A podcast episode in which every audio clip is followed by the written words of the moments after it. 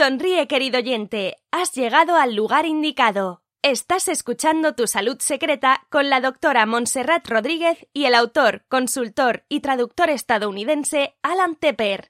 Gracias, María Snoth. Efectivamente, soy Alan Tepper y estamos en Tu Salud Secreta. Y aquí está la doctora Montserrat Rodríguez. ¿Cómo estás, Montserrat? Hola, Alan, querido. Estoy muy bien. Gracias por tenerme acá de nuevo o por estar conmigo acá en este nuevo episodio de Tu Salud Secreta. Con muchísimo gusto. Y bueno, muy entusiasmada porque hoy traigo un tema que tiene mucha información en muchísimos medios, no solamente en la Internet, pero también existen una cantidad, un departamento entero de las librerías que se lo dedican a, él y todavía existe confusión y todavía existen mitos y se han levantado una cantidad de falsas creencias alrededor de este tema que traigo hoy y es la dieta alcalina.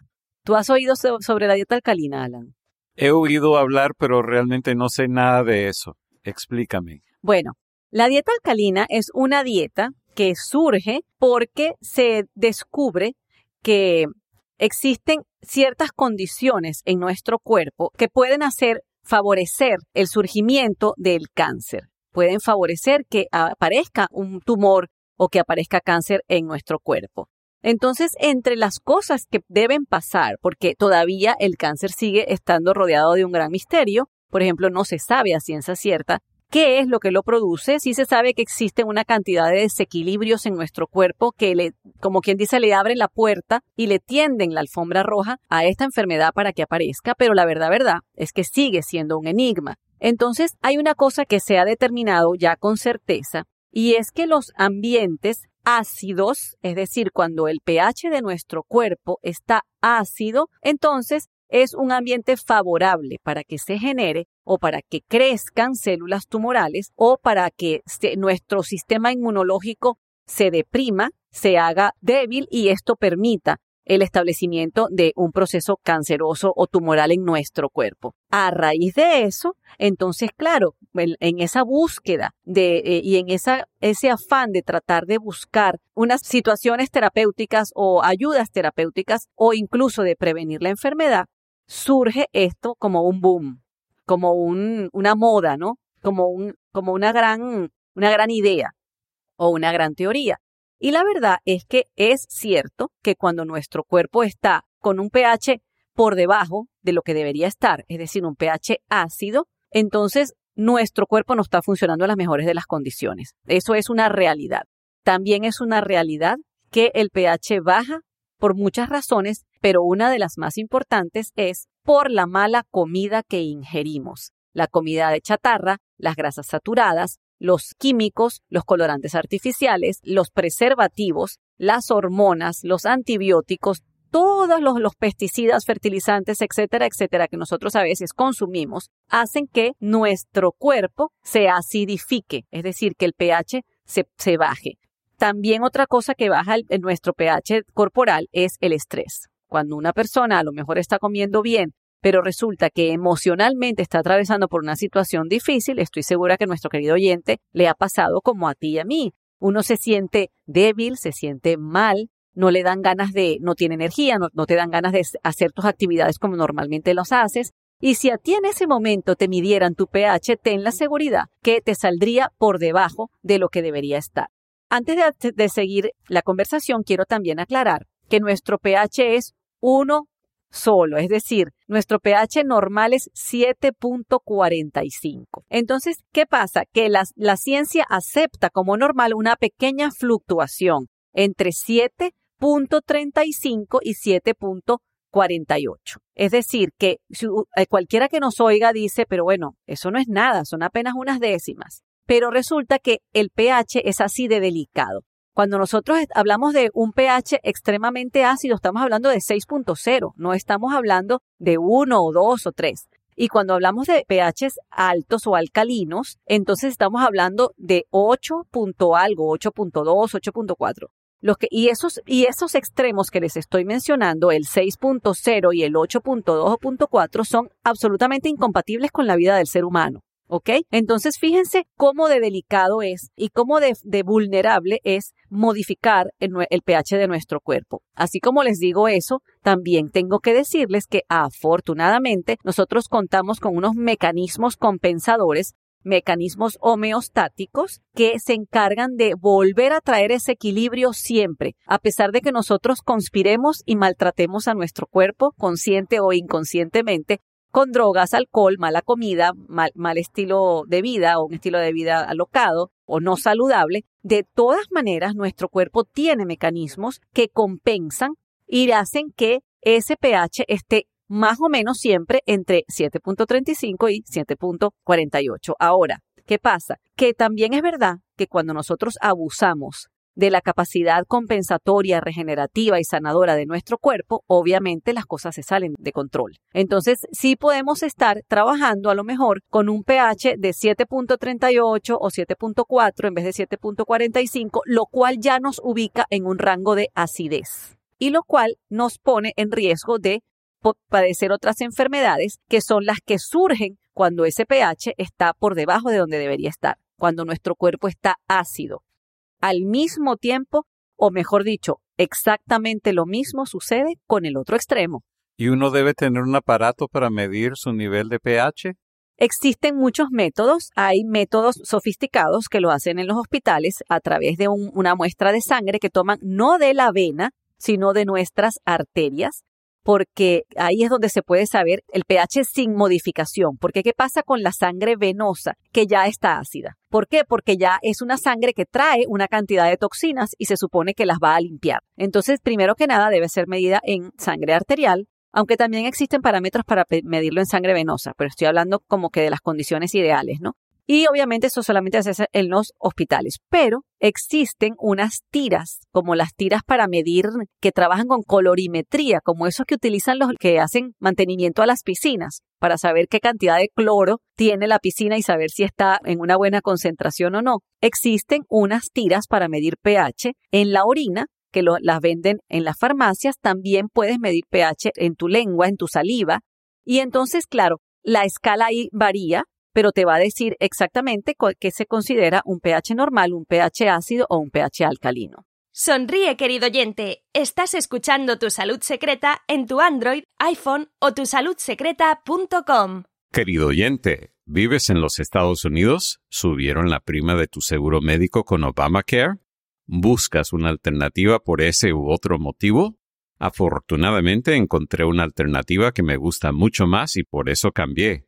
Ahora pago menos de lo que me pedía Obamacare. Tengo cobertura más completa y un deducible mucho más bajo.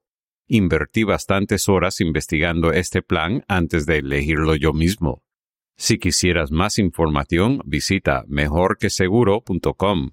Repito, mejorqueseguro.com. Probablemente te gustará tanto como a mí. Tu salud secreta. ¿Por qué no nos preocupa tanto al mundo de la nutrición o al mundo de la ciencia los pHs alcalinos? Porque nadie tiene miedo de alcalinizar mucho el cuerpo, porque eso es muy difícil que suceda. Es decir, la tendencia a la alcalinización es mucho más eficientemente controlada por nuestro cuerpo que la tendencia a la acidificación. Y asimismo, fíjense que yo les dije que nuestro cuerpo podía aguantar como que 6.35, 38 pasando trabajo en casos de enfermedad, pero la persona todavía puede estar viva con un pH de esos. Pero con el pH alcalino es muchísimo más fácil descompensarse. ¿Qué compensa nuestro pH? ¿Y cuáles son esos sistemas que nosotros tenemos y que tenemos que confiar en ellos, pero además cuidarlos? El riñón, nuestro estado de hidratación, nuestro hígado, nuestro sistema linfático y sanguíneo, porque todos ellos están constantemente haciendo que este equilibrio de nuestro pH se mantenga. Igualmente lo, que regula la temperatura corporal, porque todo, todo está interrelacionado.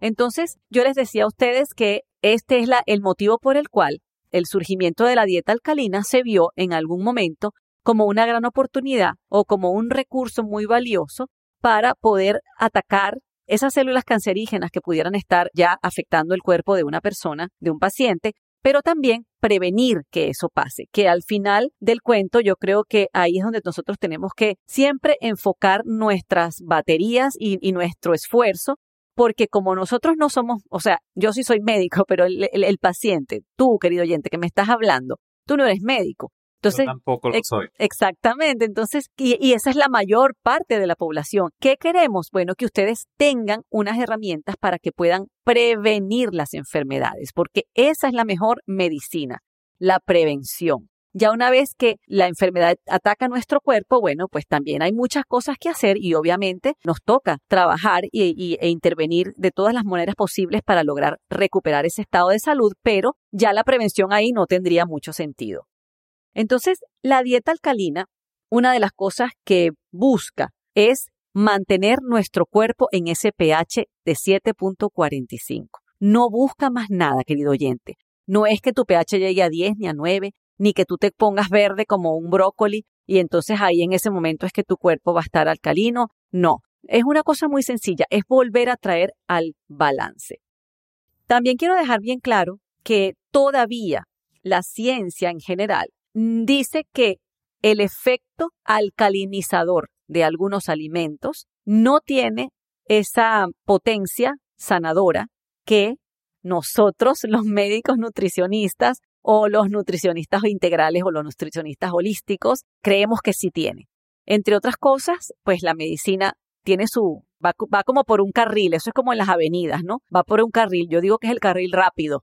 Entonces, como ellos van a una velocidad, hay cosas de las que, las que no se detienen a estudiar, no es su trabajo realmente. Pero nosotros que hemos estado en, y yo hablo de nosotros porque yo estoy en los dos lados, ¿no? Yo tengo un, pie, una, un, un, piecito en la medicina alopática o en la medicina regular, pero también yo a través de la, de la nutrición me he involucrado mucho con todo lo que es la medicina funcional, la nutrición funcional, que busca la raíz del problema y tratar de prevenir las enfermedades.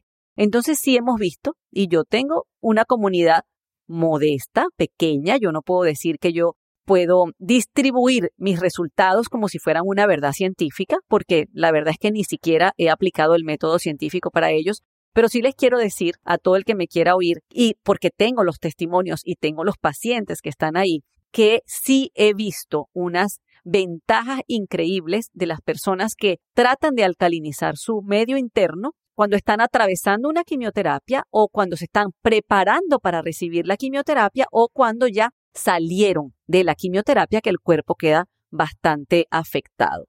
Entonces, independientemente de que la ciencia todavía no tenga suficientes evidencias, yo creo que hoy en día la ciencia, por una parte, se ha puesto más estricta, pero por otra parte, la información corre muy rápido. Entonces, los protocolos del método científico son muy rigurosos y requieren de una gran cantidad de data y de información que sea verificada de muchas maneras para poder sacar hacia la comunidad un conocimiento como verdaderamente avalado por la ciencia.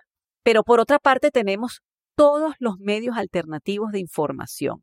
Hoy en día todo el mundo está conectado a través de cualquier plataforma de todas las que ya todos conocemos, que no las voy a mencionar aquí todas porque son muchas. Y lo cierto es que es verdad que hay, hay información valiosa también. Pero en todo caso, sin ánimos de querer desautorizar obviamente a las autoridades que son los científicos, tengo que hacer este, como esta salvedad, este paréntesis de decir que todavía la ciencia médica no avala a una alcalinización del medio interno como una medida terapéutica suficiente o, o coadyuvante para el tratamiento del cáncer o para prevenir el cáncer, pero ahora me paso para el otro lado.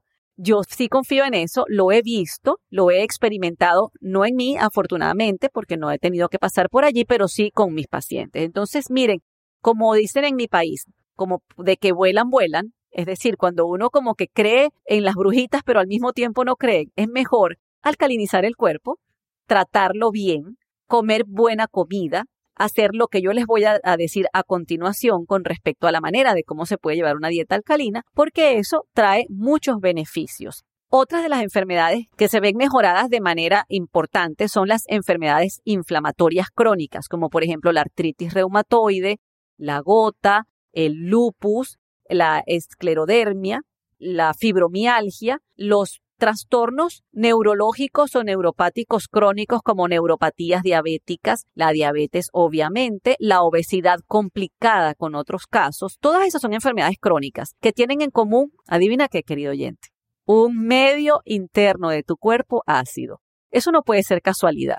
Entonces, si nosotros empezamos a comer mejor, si nosotros empezamos a alcalinizar nuestro cuerpo de diferentes maneras, porque quiero que sepan que no es nada más con comida, hay otras cosas que también se pueden hacer, entonces vamos a lograr que nuestro cuerpo esté más protegido y que cuando este tipo de enfermedades inflamatorias crónicas autoinmunes quieran aprovecharse de una debilidad de tu, de tu cuerpo o de tu sistema inmunológico, no lo logren, no lo consigan. Y entonces, bueno, eso es parte de lo que estamos promulgando acá. Tu salud secreta. Yo personalmente no soy experta, es decir, mi única experticia o lo único que yo hago no es dieta alcalina. Yo soy experta en nutrición, pero esta es una herramienta más que utilizo y la voy a presentar como tal. Entonces, una, la otra cosa de la dieta alcalina que quiero también decirles es que a pesar de que, como les dije ya, se los he repetido, la ciencia no la avala, hay muchos estudios experimentales serios que sí dejan bien claro que si logran disminuir los tumores, disminuir las células cancerosas y disminuir los niveles de inflamación en el cuerpo. Y lo importante acá es también saber que nosotros tenemos que recordar esta fórmula. Cuando uno lleva una dieta alcalina, no es que todos los alimentos que se van a consumir son los alcalinos y más nada. Acuérdense que les dije que también el, extremo alcalino es malo para el cuerpo. Entonces la fórmula, como quien dice mágica, es 80 20. 80% de tus alimentos deben ser alcalinos la mayor parte del tiempo y 20% no. O sea que, querido oyente, tenemos 20% de chance de que puedas disfrutar de ese dulcito de vez en cuando o de esa copita de vino de vez en cuando o de ese queso madurado o curado de vez en cuando que son deliciosos, que aunque son alimentos extremadamente ácidos, te permite en esta fórmula de dieta alcalina que tú puedas disfrutar de ellos en un 20% de tu elaboración de la dieta. Por eso es que no todos los extremos son malos y uno no puede estar en, esto, no puede ser radical o, o extremista, porque aquí se trata al contrario, es de caminar por una línea relativamente fina, ¿ok? Entonces, ¿cuáles son los alimentos alcalinos que nosotros debemos procurar incluirlos en nuestra dieta diaria? El 80% del tiempo de esa dieta diaria.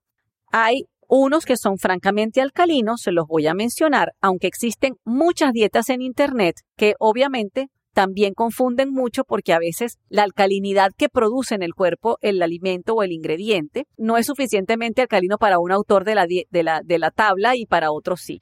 Pero vámonos con lo más, lo más frecuente, que es muy fácil de implementar y de recordar. Entre los alimentos más alcalinos, más efectivos, está el número uno, el limón. Y yo sé que seguro mi querido oyente va a decir el limón, pero ¿qué es esto? El limón es súper ácido. Entonces acá hay otro truquito bioquímico y es que la alcalinidad del cuerpo no solamente la da el producto o el, alimento que tú te consumes por su propio pH o por su propia acidez, sino por la capacidad que tiene de producir alcalinidad en tu cuerpo. Entonces, claro, cuando tú metes limón ácido, ¿verdad? Que es un alimento alcalino, ¿qué pasa? Que tu cuerpo inmediatamente comienza a producir sustancias alcalinas para neutralizar ese ácido y que volvamos a tener ese balance que estamos buscando. Entonces, es más bien un estimulador de la alcalinidad del cuerpo, más que un alimento per se alcalino. Espero, espero que, que me esté explicando, porque sé que esto está pareciendo un trabalengua. Lo cierto es que el limón vamos a ponerlo un poquito más fácil, es un alimento ácido, pero que produce, que tu cuerpo estimula a tu cuerpo para producir sustancias alcalinas. Por eso es un alimento alcalino por excelencia. Tu salud secreta. De la misma categoría y por ahí y con el mismo efecto está el vinagre de sidra de manzana. ¿Y por qué no puede ser otro vinagre? Ya les voy a decir. Pues miren, hay vinagres que tienen mucha cantidad de azúcar y el azúcar es el primer alimento acidificante. Por eso ustedes deben haberse cansado de escuchar por ahí que el cáncer se alimenta de azúcar. Y sabes qué? Es cierto. Entonces, cuando un vinagre tiene mucha azúcar, ya no tiene propiedades alcalinizantes, sino todo lo contrario, se convierte en algo que te acidifica el cuerpo. Y lo mismo pasa, por ejemplo, con vinagres que son muy destilados y que son muy procesados, como ese vinagre blanco normal que se utiliza hasta para limpiar los pisos y de verdad es excelente, porque incluso tiene propiedades desinfectantes y, blanqueadoras y no es tan dañino como el cloro, pero este no es el que estamos buscando tampoco. En cambio, el vinagre de sidra de manzana sí tiene ese pH que ayuda a que nuestro cuerpo pueda estar alcalino. Tu salud secreta. El otro producto o los otros alimentos que son alcalinos por excelencia y deben ser incluidos en una dieta alcalina son todas las hojas verde oscuro. Entonces ahí están. Lo voy a decir en castellano y, en inglés porque a lo mejor algunas no me sé la traducción y estoy segura que Alan me va a ayudar en esto. En la espinaca está la arúgula o rúcula.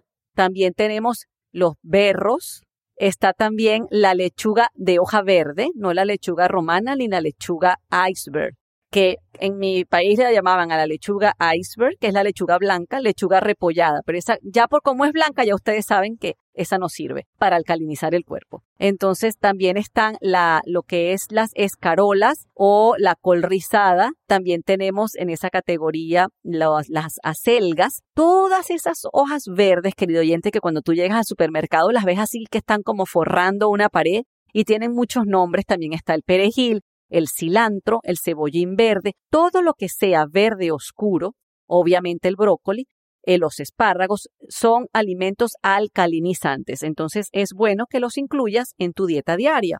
Como, como tú quieras. Porque a veces cuando uno empieza a dar estas listas, Alan, la gente piensa que se tiene que comer todo eso en todos los platos del día. No, no es así. Tampoco porque vas a perder dinero y además se, se te puede dañar el colon y tampoco la cosa es para tanto. Pero sí, ve preparando tu mente, tu cabeza y tu menú para que puedas variar por todas estas opciones que yo te estoy dando. De entre ah, volvemos a las frutas, porque aunque el limón es una fruta, se merecía un capítulo aparte, pero ahora volvamos a las frutas, están todas las frutas que tienen propiedades antiinflamatorias como la papaya, que tiene, es un, un antiinflamatorio natural. También tenemos la piña, que también tiene antiinflamatorio natural. La piña que en el cono sur se llama ananá y la papaya que en La Habana se llama fruta bomba, sí. Y en Venezuela le dicen lechosa. También tenemos el melón, sobre todo el melón rosado. También estarían todos los berries o todas las bayas, es decir, los arándanos azules, los arándanos rojos, las cerezas, las fresas, las frambuesas, las moras. Todas esas frutas son frutas alcalinizantes o frutos del bosque, como también lo llaman. El banano no es de las más alcalinizantes, pero tiene minerales que ayudan a que esa fórmula alcalinizadora de nuestro cuerpo se mantenga por más rato. Entonces, cuenta como una fruta alcalinizante también. Y para finalizar ya con las frutas, también tendríamos el kiwi, la fruta que se llama dragon fruit es esa, esa fruta que es por fuera es roja, que tiene como unos piquitos y por dentro ustedes la, la abren y es blanca con unos puntitos negros. Y también la guanábana, que también tiene muchos nombres, pero yo nada más me sé guanábana. Espero que nuestro querido oyente sepa de qué estamos hablando. Tu salud secreta. Luego tenemos también los granos enteros. Entre los granos enteros, las estrellas alcalinizadoras acá son los frijoles, como por ejemplo la lenteja, el frijol negro, el frijol rojo, el garbanzo. También uno que se llama mung, ese es asiático, que es como se escribe M-U-N-G y es verdecito, chiquitito y es delicioso, se los recomiendo los que lo puedan conseguir porque de verdad es muy denso en nutrientes y además es muy rico. Y también están los otros cereales enteros como serían el arroz integral, la quinoa, la avena. Esos básicamente son las, los alimentos alcalinizantes. Entonces, fíjense que ya se nos está arreglando el plato, ¿verdad? No nada más era limón y vinagre de sidra de manzana, como mucha gente pensaba que hasta ahí llegaba la dieta alcalinizante. Tu salud secreta. Luego también tenemos entre las especies, digamos, la cúrcuma o turmeric es excelente, igual que el jengibre. Son alimentos alcalinizantes. Igualmente el aloe vera o la sábila que en Latinoamérica lo conocen como casi como medicinal. Con eso hacen supositorios para las hemorroides, con eso hacen mezclas para quitar el asma, para curar el asma en los niños, etcétera, etcétera. Eso también es excelente que lo incluyan. Y por último también, porque ya les he dicho último, pero se me, se me había olvidado, las semillas. Semillas de girasol, semillas de calabaza, semillas de cáñamo, semillas de chía, Todas estas semillas también ayudan a que entre la fibra y la limpieza se produzca un efecto alcalinizante en nuestro cuerpo. Nada de esto funciona si no le damos agua al cuerpo. Entonces el cuerpo tiene que tomar agua y querido oyente, es agua pura cristalina. no me preguntes si le puedes echar algo como Crystal Light o como estos polvitos que se ponen para cambiarles el sabor o el color al agua. No, no vale. Cuando le pones eso, ya lo conviertes en otra cosa. Debe ser agua. Hay muchísimas teorías que además abundan en el agua. El agua prácticamente es, otro tema, porque existen incluso debates entre qué es mejor, si el agua alcalina, que tiene eh, en su composición pues minerales que la hacen más alcalina o el agua destilada. Hasta este momento yo creo que van ganando los del agua destilada. Sin embargo, los del agua alcalina también están haciendo presión y tienen una gran campaña para venderse como un producto alcalinizante. Pero yo creo que eso es un tema que lo vamos a, a desarrollar más adelante. Porque Así es. Merece mención especial. Y por supuesto, alguien me debe estar ya preguntándose y atacado pero y bueno, esta doctora en esta dieta alcalina no me va a dar ningún tipo de proteína o de carne. Sí, querido oyente, sí puedes comer carne. Ahora, tienes que saber cuáles son las carnes que puedes consumir. No es que sean alcalinas, sino que no son tan ácidas, porque la proteína animal siempre, siempre, siempre va a tender a acidificar el cuerpo. Por eso es que el vegetarianismo maneja este concepto con tanta propiedad, porque ellos saben que tienen un arma terapéutica en las manos pero no se necesita, ya yo te dije que la fórmula era 80-20, o sea que si tú una vez a la semana te quieres comer tu asadito, tu pedazo de bistec, y está, está bien, no, aquí no vamos a ponernos tampoco en ese punto, ¿no? Pero también quiero que sepan que el pescado es una de las proteínas que más soporta, ayuda y alivia al cuerpo cuando queremos alcalinizarlo. Cuando digo pescado estoy hablando de peces, no mariscos porque los mariscos son un poquito más altos en colesterol y un poquito más difícil de digerir y cuando ese elemento entra en juego se acidifica nuestro cuerpo. Tu salud secreta. Ahora quiero comentarles la lista mala, porque yo les dije que había 20% de alimentos que podemos incluir, pero que tienen que tener claro, querido oyente, que te va a llevar a la acidez interna. El número uno es la leche, la leche de vaca no la leche vegetal, la leche de vaca o de cabra. Sin ánimos de entrar aquí en otro tópico y otra discusión que probablemente vamos a desarrollar más adelante, es una realidad. La leche de vaca es un elemento que el cuerpo humano no está diseñado para digerir. Y ustedes me dirán, bueno, pero doctora, yo tengo acá, no sé, 40 años tomando leche. Bueno, sí, perfecto, te felicito pero probablemente no todos los casos o la mayoría de los casos son como este caso hipotético que estoy presentando de alguien que ya tiene 40 años tomando leche y no le pasa nada. Lo que estamos viendo es todo lo contrario, que cada vez el cuerpo está rechazando más este producto porque además está siendo muy manipulado desde el punto de vista de, en su producción. Entonces, la leche de vaca es un alimento altamente acidificante y por eso, y esto es un pequeño desvío que voy a hacer, es que se han visto en muchos estudios científicos que las sociedades o los países o las culturas que consumen alto contenido de lácteos tienen más osteoporosis. Al contrario de lo que nos han hecho creer durante toda la vida. ¿Por qué? Porque aun cuando es verdad que un vaso de leche tiene una gran cantidad de calcio, lo que no nos dijeron del cuento era que ese calcio, a través de un vehículo como la leche de vaca, nuestro cuerpo no lo puede absorber.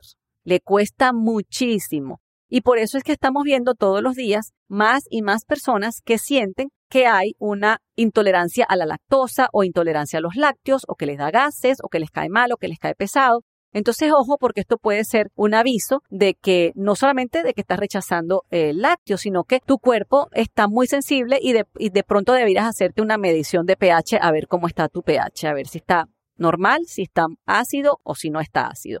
Entonces ya sabemos que los lácteos es el número uno acidificante del cuerpo y el número dos es la carne. Como les dije, el azúcar no tiene ni número porque ese tiene su capítulo aparte. Entonces, azúcar enemigo mortal para el pH de nuestro cuerpo, es decir, acidifica mucho el cuerpo.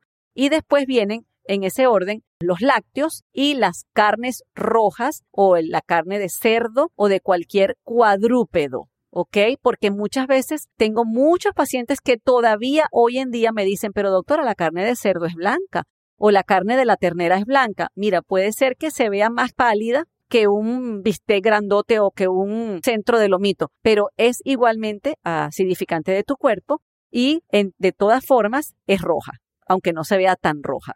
Luego tenemos las harinas refinadas. Ese es un alimento acidificante que debemos disminuirlo a la mínima expresión. Yo no estoy diciendo que el día de tu cumpleaños o, o, de los miembros de tu familia tú no te puedas comer un pedacito de torta, pero esa práctica que a veces existe de que a tal hora de la tarde me como una galletita, me como una tortita, me como un muffin, me como un, una magdalena o un ponqué, eso, olvídense de eso porque eso es extremadamente acidificante y ni hablar de que te va a hacer ganar peso.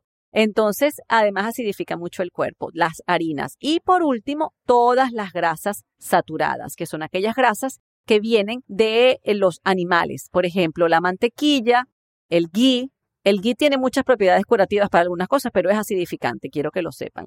Igualmente la manteca de cerdo, que todavía en algunas cocciones se utiliza. Y también allí entran las grasas vegetales procesadas, que son estos aceites vegetales con los cuales fríen todos estos chips y papitas y, estas cositas crunchy, crujientes, que nosotros nos encanta comer porque no lo podemos negar. Eh, de verdad que son deliciosas. Entonces tengan en cuenta esto para que puedan elaborar su, una dieta que les, no que les garantice, porque no existen garantías de nada. Acuérdense que son muchos los elementos que actúan, pero obviamente mientras tú más ales para el lado de tu salud, para el lado de la prevención, pues va a ser mucho más fácil que tengas una calidad de vida y una vida duradera y no tengas ningún problema a futuro. Espero que te haya gustado el episodio de hoy y cualquier cosa que por favor nos lo dejen saber, Alan. Así es, querido oyente, recuerda que tienes que hacer la tarea, visitar tusaludsecreta.com y dejarnos un mensaje o comentario o pregunta con tu propia voz. Soy Alan Tepper. Y yo soy la doctora Montserrat Rodríguez.